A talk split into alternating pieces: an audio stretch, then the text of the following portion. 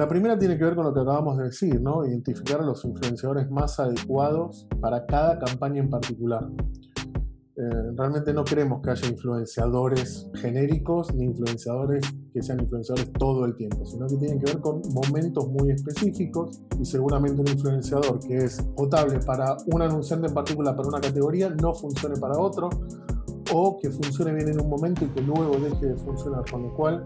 encontrar esas perlitas, esos influenciadores orgánicos adecuados para cada campaña, para cada comunicación en cada momento,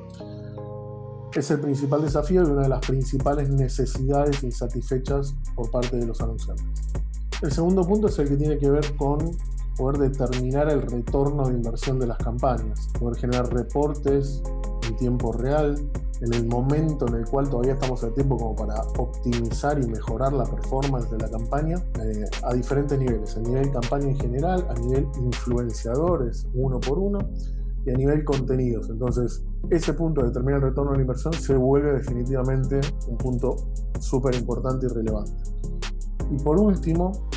poder optimizar los tiempos y los recursos que se están dedicando a las campañas, ya, ya sean tiempos humanos o recursos económicos, en función de el flujo de trabajo que cada, cada campaña requiere en cada uno de los procesos, desde la detección de los influenciadores, el contacto con esos influenciadores orgánicos,